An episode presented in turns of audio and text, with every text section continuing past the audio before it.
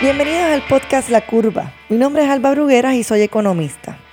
Hoy, en el episodio 2 de La Curva, hablaremos sobre los conceptos de la demanda y la oferta y la importancia de entenderlas. Además, tendremos una invitada hoy y finalmente les presentaré el dato y la noticia de la semana. Primero les hablo un poco sobre la invitada. Ella es ingeniera industrial, doctora en Administración de Empresas y profesora en la Universidad Politécnica de Puerto Rico. Llegó a Puerto Rico hace como 15 años, es mi amiga y es peruana. Nos conocimos en la Universidad de Puerto Rico mientras estudiábamos. Y ha participado con sus estudiantes de diferentes conferencias de investigación, llevando los trabajos de sus estudiantes sobre sus experiencias académicas fuera del salón de clase. Además, recientemente participa junto a sus estudiantes en competencias de negocios. La doctora Circe Nielsen es nuestra primera invitada.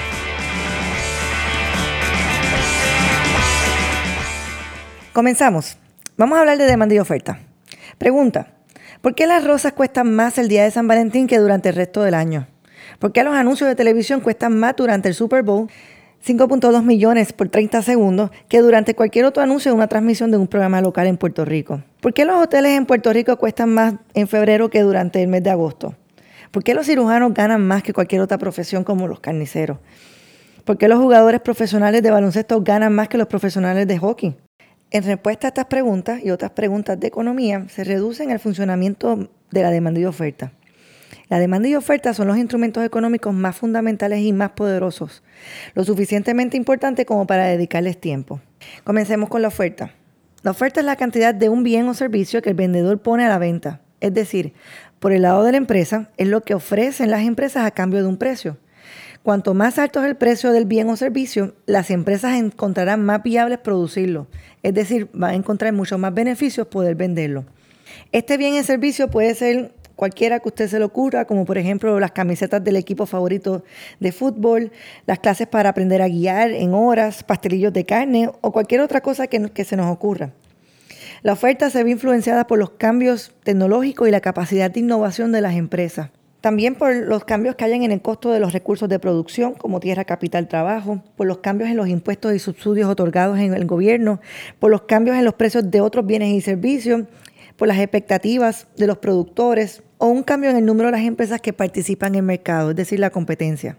En el caso de la demanda, es la cantidad de un bien o servicio que la gente desea adquirir y tiene la capacidad de adquirir a cambio de un precio. Todos demandamos algo, leche, ropa, reparación de goma, obviamente por las condiciones de las carreteras de nuestro país. Eh, demandamos educación, entre una infinidad de cosas y servicios. La curva de demanda se ve determinada por los gustos y preferencias de los consumidores, si existe algún cambio en el número de los compradores, algún cambio en nuestros ingresos, cambios en los precios de bienes complementarios, bienes sustitutos, cambios en las expectativas de, de, los consumidores, como por ejemplo si el precio va a aumentar mañana o va a reducirse mañana, o si mañana tenemos algún ingreso distinto al de, al de hoy. Ambas, la oferta y la demanda, están determinadas por el precio del bien o por las expectativas y la confianza de nosotros los consumidores en el mercado. ¿Y por qué es importante estudiar la demanda y la oferta? En una economía de mercado, la interacción entre los individuos o compradores y la empresa es esencialmente el mecanismo de precio, por la cual los consumidores están dispuestos a comprar y las empresas dispuestas a vender. Conocer el mecanismo de precio y la interacción entre la oferta y la demanda es fundamental para entender el funcionamiento de los mercados. Y al mercado vamos todos, vamos todos a buscar soluciones a nuestras necesidades y deseos, movidos, claro, por nuestro propio interés, así que demandamos y ofrecemos. De hecho, los economistas basamos la rentabilidad de organizaciones y empresas calculando la demanda y oferta. Por ejemplo, la demanda y oferta para centros comerciales, construcción de vivienda nueva, farmacias, centros de radiología, cementerios o el desarrollo de algún producto nuevo, entre otros tantos estudios que realizamos. Sobre el mercado y la creación de empresas abundaremos en otro episodio. Hasta aquí el concepto económico de la semana.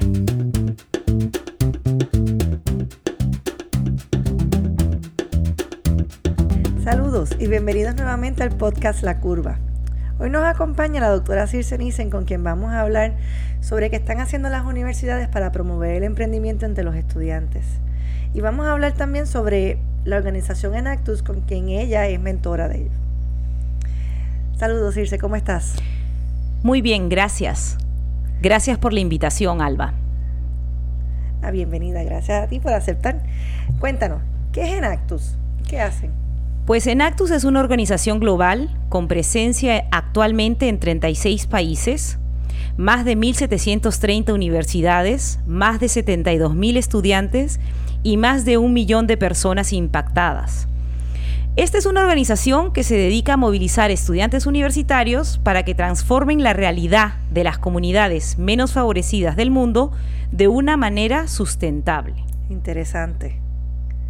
En el caso de Puerto Rico, somos una comunidad de catedráticos, estudiantes universitarios y empresarios que juntos estamos buscando desarrollar al país, transformando la vida de jóvenes y sus comunidades a través de la acción emprendedora. Me gusta eso de que quieran impactar de manera positiva a los estudiantes y, de, promover la sustentabilidad en, en las comunidades. Eso es parte de la meta de este grupo. Siempre estamos a la búsqueda de esto. Y oye, Circe, ¿y qué significa su nombre, Enactus? Yo sé, es algo difícil. Está en inglés, en, viene de entrepreneurial, emprendedor, que es la parte de iniciar ideas y soluciones, en el caso de los estudiantes, con mucha pasión e innovación. ACT, de action, acción, la experiencia del impacto sustentable realizado con integridad. Y el AS, nosotros, estudiantes, académicos y líderes de negocio, colaborando para crear un mundo mejor. Ahí tenemos Enactus directamente al grano, es decir, buscar soluciones con pasión e innovación, sumamente importante, e impactar de forma eh, positiva y sustentable en las actividades eh, de las comunidades y sobre todo el OS involucrando a todos, porque en realidad todos nos vemos afectados por las actividades eh, de nuestras comunidades. Exactamente. Repetido de otra manera, identificar una oportunidad y el talento para generar valor a partir de ella hacer una diferencia y el compromiso de lograr aún cuando el resultado no esté garantizado y una comunidad de personas que se ven a sí mismos conectados de una manera importante y unidos para lograr un bien mayor. Muy bien, me encanta. Oye, ¿y qué valores promueven actos entre los estudiantes? Ellos tienen una frase y te la voy a leer como ellos la ponen. Dicen, creemos que el progreso humano depende de nuestra capacidad de despertar el espíritu empresarial que vive en cada uno de nosotros y canalizar el talento, pasión e ideas de cada uno hacia la creación de bienestar en el mundo. Me encanta la forma en que lo dicen, el, pensar en que todos nacemos con ese espíritu empresarial o ese espíritu emprendedor, em, creo que está en todo. Y, el decir que sí nace de nosotros es, es ya un paso positivo, el que Comencemos de ahí si está en ti. ¿Por qué no hacerlo? Exactamente. Todos, hombres, mujeres, niños, jóvenes, ancianos, todos lo podemos hacer, todos lo tenemos en nosotros. Así es que la idea es, en nuestro caso, impulsar a los jóvenes a crear negocios sociales estructurados y con posibilidades de salir, del campus para escalar y llegar a nuevos horizontes. Y es una experiencia diferente para los jóvenes también. Eh, aplicar lo que hay en el salón de clase, lo tradicional, y llevarlo a otro ambiente, otro escenario, explorar fuera del salón de clase. Sigue siendo académico. Definitivamente es una estrategia más de cómo llevar el aprendizaje fuera del salón de clase. Es una cosa muy buena, apoya a los estudiantes a un 100%. Una de las cosas que me gustaría mencionarte es que seguimos una metodología. Seguimos la metodología de The Social Business Journey, que cuenta con un set de herramientas intuitivas que van a servir de guía durante todo este proceso, buscando la colaboración nuevamente de diferentes miembros de la comunidad en Actus, así como de diferentes organizaciones que componen normalmente un ecosistema de emprendimiento en un país. De esta manera, lo que estamos buscando es jóvenes emprendedores con habilidades únicas, listos para un mundo profesional y de emprendimiento. Y eso es lo que necesitamos en el país, más jóvenes que quieran participar de la producción en el país y que quieran entonces emprender y emprender de distintas formas, como la idea del, social business. Eh, no, no todo tiene que ser una empresa en una tienda, sino pueden ser también otras formas de emprender. Así es. Y mira, solamente te voy a mencionar que somos Por ahora somos un capítulo nuevo, joven, somos un grupo recién formado este año en el 2018. Actualmente contamos con 15 estudiantes, todos muy motivados. Es voluntario, todo aquel que quiera participar y esté interesado en hacerlo puede estar con nosotros. El, lo único que se pide es que seas parte, como es en Actus Poli, tienes que ser estudiante de la Universidad Politécnica. Pero aparte de eso, todas las diferentes áreas, todos los diferentes departamentos, si estás en negocios o estás en ingeniería o estás en arquitectura o estás en biomédica, todos, matemáticas, todos esto está abierto para todo el grupo de estudiantes. A nivel subgraduado y a nivel graduado. A nivel Principalmente estamos trabajando a nivel subgraduado, todavía no hemos entrado a buscar ayuda a nivel graduado. Qué interesante que tengan una visión también interdisciplinaria, en que no solamente algo de negocios o de su área de ingeniería, sino que incluya a todo el mundo, a todas las disciplinas dentro de la universidad. Por ejemplo, en nuestro caso tenemos estudiantes de ingeniería ambiental, de ingeniería civil, química, eléctrica, industrial, arquitectos y biomédicos. ¿Y cómo los reclutan? Los mismos estudiantes invitan, aquellos que están interesados, se invitan a sus compañeros o amigos. Lo otro que hemos hecho es hablar con los diferentes mentores de los departamentos de la universidad y informarles sobre estas oportunidades que en Actus tienen y de esa manera sigue la cadena de información. ¿Y qué actividades realizan los estudiantes en, el capítulo de Nactus Poli? Por ejemplo, en este momento, el grupo de estudiantes tiene un proyecto educativo. Y este proyecto educativo se llama Seeds for the Future by Little Engineers. Es un proyecto enfocado en llevar educación continua a escuelas alrededor de la isla por medio de los distintos campos de STEAM para desarrollar mentes emprendedoras, pero a través de agricultura sustentable tanto que nos hace falta. Exactamente. Es, la idea detrás de esto, ellos están buscando crear sistemas hidropónicos y acuapónicos para el crecimiento de alimentos y otra de las metas que ellos están tratando de hacer es conseguir generar energía a través de las plantas, suficiente como para encender una lámpara o para poder recargar un equipo sencillo como un celular después de la experiencia de María, definitivamente. Sabemos que algo así se hubiera sido muy útil y necesario. Estoy completamente de acuerdo con eso. Y no solamente, sino que en una isla donde ya pronto se llega la temporada de huracanes, hay que también prepararnos para eso. Pues mira, solamente para completar la idea, queremos inculcar a estudiantes, estamos pensando de cuarto a sexto grado, pero era una idea inicial, tuvimos una reunión con profesores y ellos pidieron que se abriera un poco más el, grupo de posibles grados. La, idea es desprendernos del consumo de productos importados, que en la isla es un problema. A la misma vez generaron una oportunidad para los estudiantes y sus familias de crear su propio producto, conseguir sus propios alimentos y la posibilidad de generar ingresos para sus hogares también invirtiendo en el desarrollo prolongado y autosustentable del proyecto.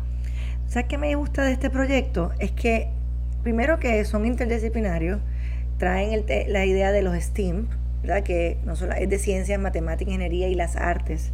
En, dentro de, la educación, pero también que son universitarios, jóvenes universitarios que van a las escuelas, jóvenes universitarios que dicen, eh, traer a los muchachos más jóvenes de cuarto a sexto grado estos temas, eh, estas ideas, para que ellos mismos emprendan, para que ellos mismos hagan las cosas con, sus propias manos.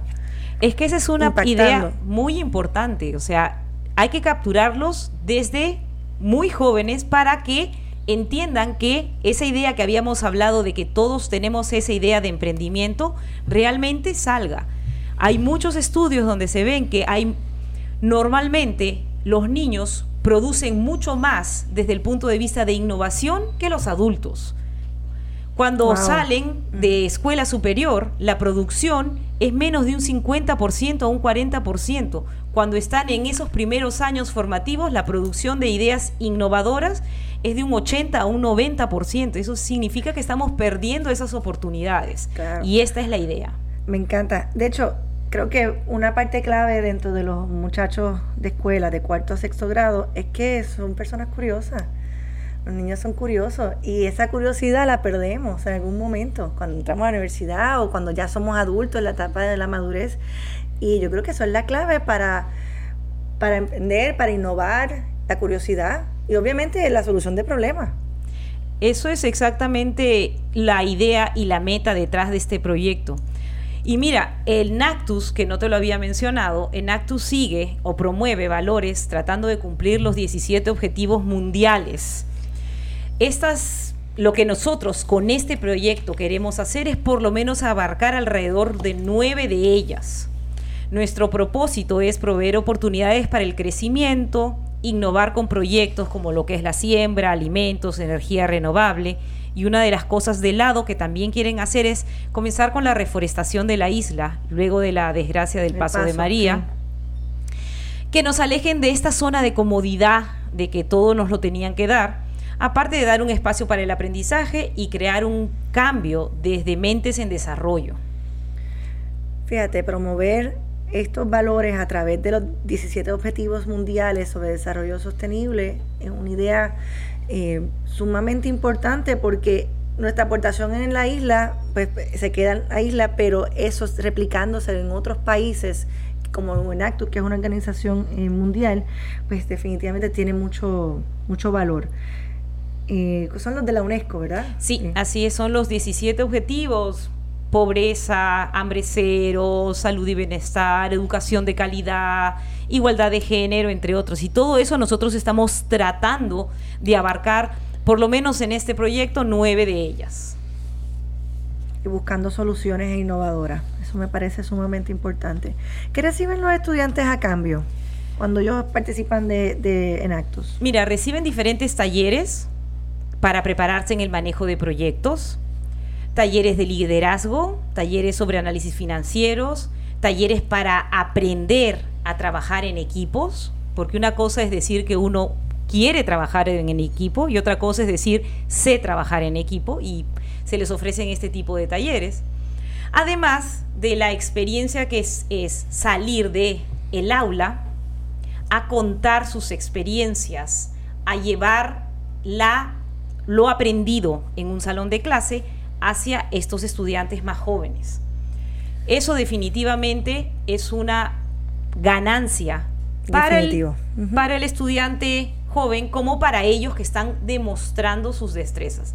Además de contar con la presencia de consejeros académicos y apoyo de asesores de negocios. Yo creo que se te queda algo y es cambiar la mente, cambiar esa mente de de no hacer nada o de no querer aportar eh, a una diferente, una que emprendedora, una que está dispuesta a enfrentar el reto, una que, que está consciente de lo que está pasando y que quiere hacer algo. Definitivamente cambio de mentalidad es lo primero que uno debería mencionar, porque si no lo quieren hacer, no se va a dar. Y esto es un reflejo de lo que está pasando en el país. Eso es lo que necesitamos, cambiar de mentalidad y pensar en, en ideas innovadoras, ideas diferentes para poder solucionar los conflictos, los problemas que tenemos que no son nuevos, problemas que hemos ido arrastrando y que sí hemos buscado soluciones, pero no han sido eficientes, no han sido las mejores. Así que no, debemos, no es que nos vamos a quedar aquí, es que tenemos que buscar otra. No, no sirvió, vamos a buscar otra cosa, cómo hacerlo. Una de las cosas, Alba, que has mencionado también es que desde el punto de vista de Enactus y todo lo que se puede hacer, no solamente en la isla, como dijiste, sino que se replica, es que a lo largo y ancho del mundo, los equipos de Enactus están demostrando que el poder positivo de los negocios crea oportunidades de desarrollo y transforma la realidad de una manera permanente y sustentable. Wow, o sea que impacta. Definitivamente tiene un impacto positivo y esto es una situación un ganar-ganar sí, para todos. Definitivamente. Y, y, mencionas algo de unas competencias. Así es. Déjame decirte algo antes de que entremos a las competencias. ¿Cómo se forman estos equipos de Enactus? Tienen unos nombres especiales, es el Enacter, son los chicos que van a efectuar los proyectos de emprendimiento. El Enactus Hub es el equipo que se encarga de convocar, organizar y administrar a los equipos. Dentro de la universidad, o sea que por ejemplo un hub es la Politécnica, hay un hub en Río Piedras, hay un hub en, en, la Universidad de Puerto Rico Río Piedras, hay un hub en la Universidad Metropolitana, o sea hay diferentes hubs, eso significa. Tenemos el GPS Master, es el guía de, de, los Enactus Hub para los proyectos de emprendimiento, o sea que ya es, se va un poco más fuera ya para todo lo que es los diferentes uh, grupos. Después tenemos el Program Manager, que serán los encargados de conectar a los equipos de Enactus con la organización. Enactus, obviamente, la organización como tal, que es el facilitador de la metodología y la plataforma para negocios sociales. Ahora sí, regreso a tu pregunta que me habías hecho, porque quería mencionar esto primero, la competencia. La competencia. Cada año nosotros tenemos una competencia nacional que reúne a todos los equipos de Enactus Puerto Rico para que presenten los resultados de sus negocios sociales frente a un jurado conformado por empresarios y ejecutivos. Estos evalúan el grado de impacto en las comunidades y la sustentabilidad de dicho negocio. El ganador de la competencia nacional representa a Puerto Rico en la prestigiosa Enactus World Cup. Más oh. allá de la enriquecedora experiencia que se tiene de participar en esta competencia, el, el, evento ofrece múltiples ocasiones de crecimiento a través del ejercicio de compartir experiencias, mejores prácticas con otros equipos, además de el poder compartir con altos ejecutivos y académicos. O sea que los muchachos le sacan gran provecho a esto. Sí, y es, déjame decirte, el año pasado el, el equipo que ganó fue el equipo del, de UPR Bayamón, el proyecto de ellos, muy interesante, fue sobre construcción de casas con botellas de plástico. Oh.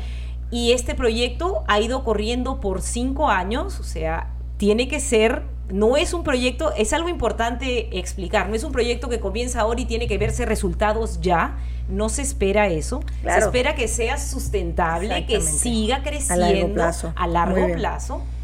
Y con este proyecto que los chicos lo han implementado en República Dominicana, porque les fue más fácil hacerlo en República Dominicana que en Puerto Rico, ellos lograron llegar a la posición 3 en el Enactus World Cup. ¿Y dónde fue eso? Fue en Escocia.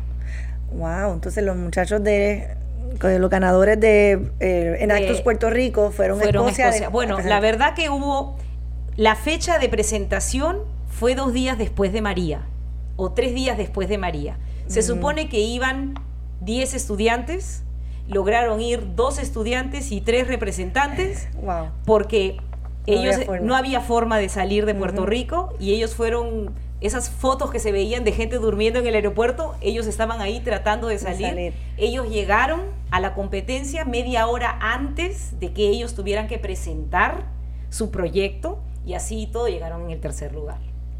Wow.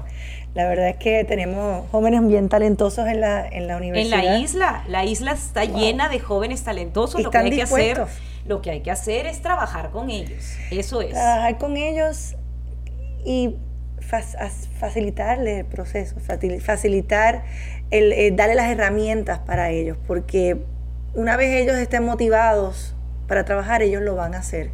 Sobre todo cuando hay un impacto positivo en su entorno y un impacto positivo también para ellos. que, ¿Cómo ha sido tu experiencia como mentora? Mira, soy muy sincera, esto es completamente nuevo para mí. Yo he sido y sigue siendo mentora, pero desde el punto de vista de, la parte académica del Departamento de Ingeniería Industrial y más que nada ayudar a los estudiantes a decidir qué deben matricular, qué no deben matricular, cómo avanzarían mejor en sus cursos. Pero esta oportunidad que se me ha dado para ser mentora de Enactus en la universidad ha sido una experiencia muy enriquecedora. Son diferentes estudiantes, no es solamente ingeniería industrial, tengo grupos de estudiantes que están siempre dispuestos a hablar, que me llegan con unas, unos diseños que yo miro y digo, ¿y eso cómo es que se supone que va a funcionar? Porque no es mi, no es mi fuerte y ellos explicándome qué cosa es lo que va a hacer y cómo va a ser. O sea que esta relación que yo estoy teniendo es de un aprendizaje mutuo. Ellos aprenden, yo aprende, aprendo, todos aprendemos. O sea que ha sido muy bueno. Excelente, wow. La verdad que, que el ser mentor de un grupo de, jóvenes eh, presenta sus retos, pero también tienen una, parte bien, bien positiva para uno, bien enriquecedora, porque vamos creciendo y aprendemos con ellos. Sí, definitivamente. Uno nunca deja de aprender y uno nunca deja de crecer y una oportunidad como esta me lo está demostrando. Qué bien, y te felicito. De hecho, te felicito por, la labor que estás haciendo con, estos muchachos, con los jóvenes, en pensar en, soluciones para el país eh, de largo plazo eh, y, en seguir promoviendo la curiosidad entre ellos, que yo creo que eso es importantísimo. La idea es formar la próxima generación que esté lleno de futuros líderes emprendedores.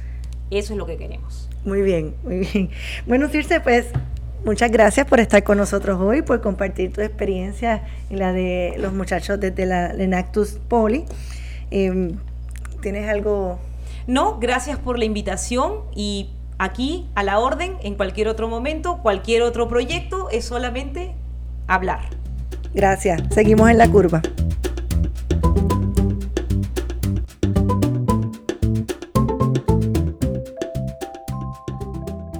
Continuamos en la curva.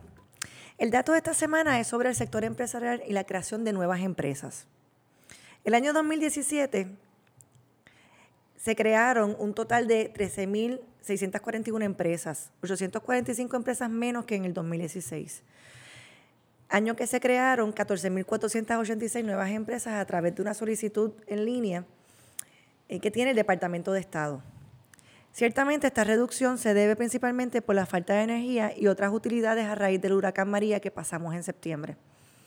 No obstante, las empresas que se crearon surgieron de una crisis o de una oportunidad para atender diversas situaciones, proveer distintos servicios y productos, muchos de estos apostando a la innovación. En lo que va de año, entre enero y marzo del 2017, se han creado 3.337 nuevas empresas con lucro, 639 empresas sin fines de lucro o las llamadas organizaciones sin fines de lucro, para un total de 3.976 nuevas empresas, o 358 empresas menos eh, para el mismo periodo del 2017 probablemente por la pérdida de confianza en el mercado y en el país. Es importante decir que la creación de nuevas empresas y la formalización de estas es fundamental para el desarrollo y el progreso del país. Contrario a la noticia de la creación de empresas nuevas en Puerto Rico, hace unos días atrás la prensa publicó el último informe sobre las quiebras, donde indicaba que 154 empresas se acogieron al capítulo de quiebras entre el 20 de septiembre, día que llegó María a Puerto Rico, y el 13 de marzo del 2018. En la lista de las empresas encabezan las tiendas de ropa con 10, las cafeterías con 8 negocios y los médicos, 6 médicos en total. Además, hay restaurantes, salones de belleza, corredores, entre muchos otros tipos de negocios en Puerto Rico, la mayoría de ellos pequeños. Esto demuestra que aún este sector no se ha podido levantar tras el paso del huracán María por Puerto Rico.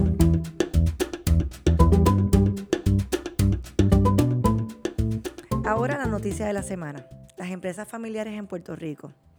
El experto en negocios de familia y profesor del Instituto de Empresas o la IE Business School ofreció varios consejos para atender un negocio de familia en tiempos difíciles basados en su experiencia en España. Algunos de estos consejos son que la empresa familiar debe tomar conciencia de la característica particular de ser una empresa de familia Además, debe asegurar una cohesión familiar de acuerdo a los valores compartidos de la familia y su proyecto que quiere llevar. Y claro, debe transformarse para poder adaptarse a un mundo globalizado y digitalizado en el que vivimos.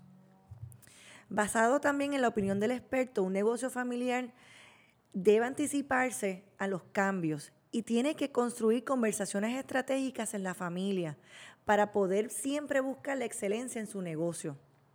Obviamente, en la sociedad en la que vivimos, una sociedad del cambio, trae consigo muchos retos para un negocio de familia. En eso está la globalización y la digitalización. Además que las familias hoy en día son mucho más diversas y eso exige un esfuerzo mayor para que debe de trabajar juntas y transformarse y poder entender de que el mundo demanda cosas diferentes. De la noticia también se desprenden que en el mundo entre 8 y 9 de cada 10 empresas son una empresa familiar, La aportación económica de la familia y de la empresa familiar es sumamente importante, siendo esta un motor de crecimiento para los países. Sobre todo porque el negocio de familia posee una mirada de largo plazo, una mirada de sustentabilidad que requiere este tipo de negocio. Hasta aquí nuestra noticia de la semana. Gracias por escucharnos. Nos vemos en la curva.